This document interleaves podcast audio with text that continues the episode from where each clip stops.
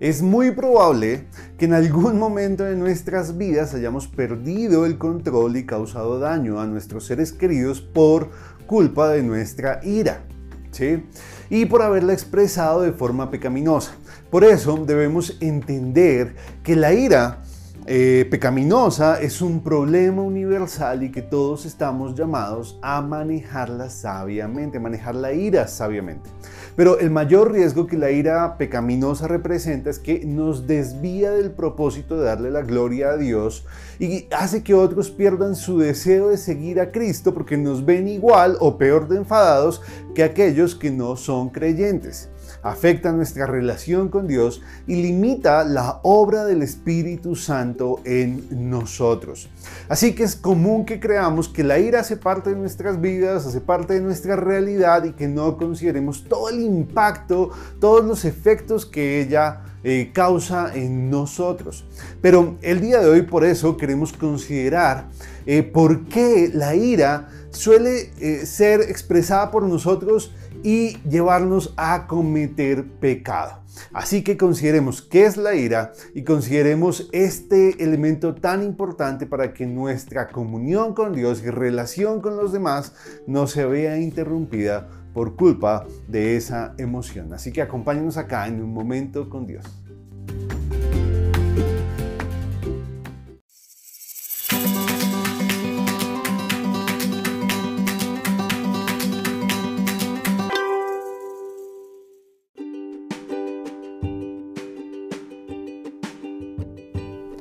Nuestro pasaje el día de hoy está en Santiago capítulo 1 versos 19 y 20. Dice, Por esto, mis amados hermanos, todo hombre sea pronto para oír, tardo para hablar, tardo para airarse, porque la ira del hombre no obra la justicia de Dios.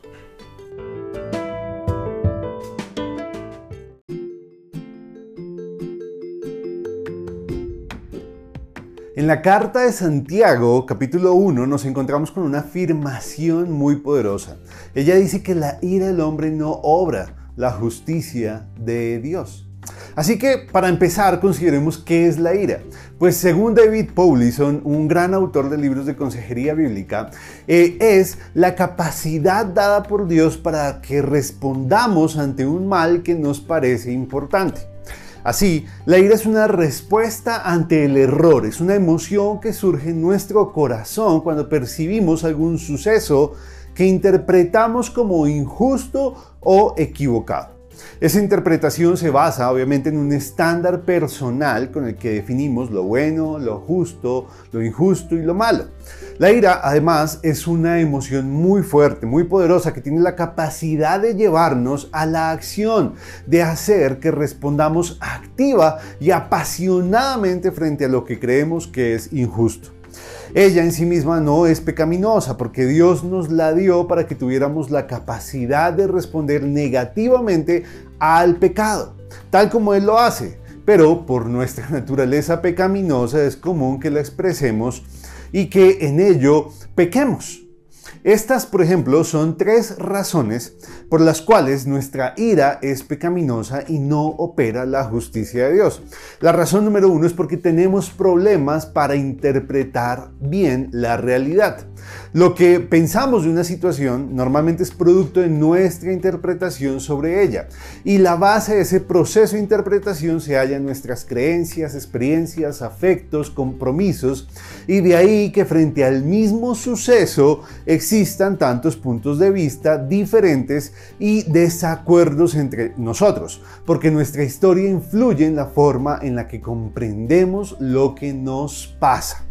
La segunda razón es porque nuestro bienestar es el estándar con el que juzgamos todo lo que vivimos, todo lo que eh, vemos.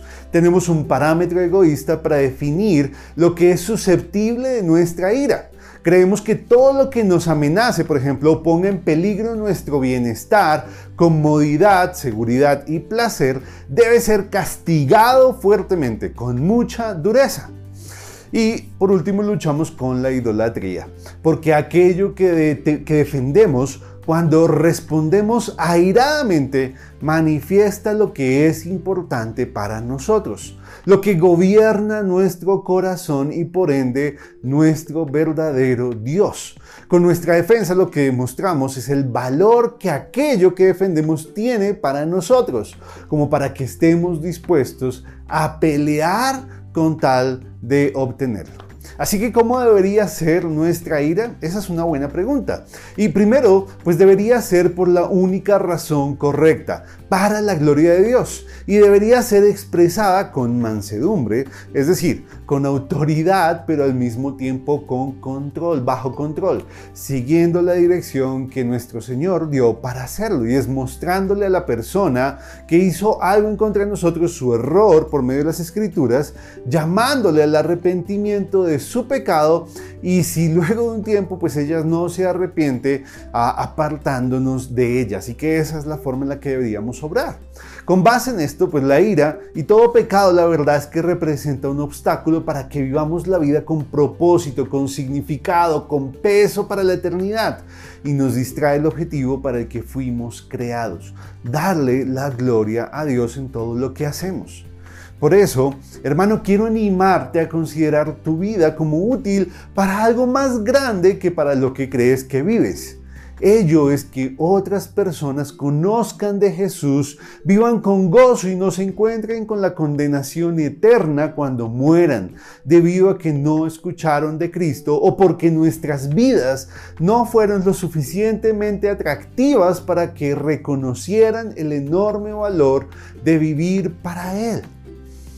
Así que la ira debemos aprender a expresarla de manera santa, por la razón correcta y de la forma correcta. Y tenemos que aceptar y comprender esta exhortación que nos hace Santiago y que nos encontramos en toda la Biblia con respecto a la forma en la que debemos obrar y controlar nuestras emociones para que ellas no sean un obstáculo para que otros conozcan del Señor Jesús. Así que hermanos, consideremos estos elementos, dejemos ese egoísmo, dejemos de pensar en nosotros mismos para defendernos a nosotros mismos o defender lo que para nosotros es valioso y en cambio empecemos a considerar todo lo que vivimos, todo lo que nos pasa a la luz de la gloria de Dios. Y veamos si eso que efectivamente nos está haciendo enojar le da la gloria a Dios o no. Si sí, pues mostremos nuestra ira pero de una forma correcta. Si eso en cambio no le da la gloria a Dios, no vale la pena que nosotros demos rienda suelta a nuestras emociones y en medio de eso pequemos y estemos siendo un obstáculo, una piedra de tropiezo para que otros que no le conocen no lleguen a sus pies o no puedan eh, ver en nosotros el amor y el gozo que hay en Jesucristo. Hermanos, que Dios nos bendiga y que nos ayude a expresar nuestras emociones de tal forma que en todo tiempo le estemos dando la gloria a Él. Hasta luego.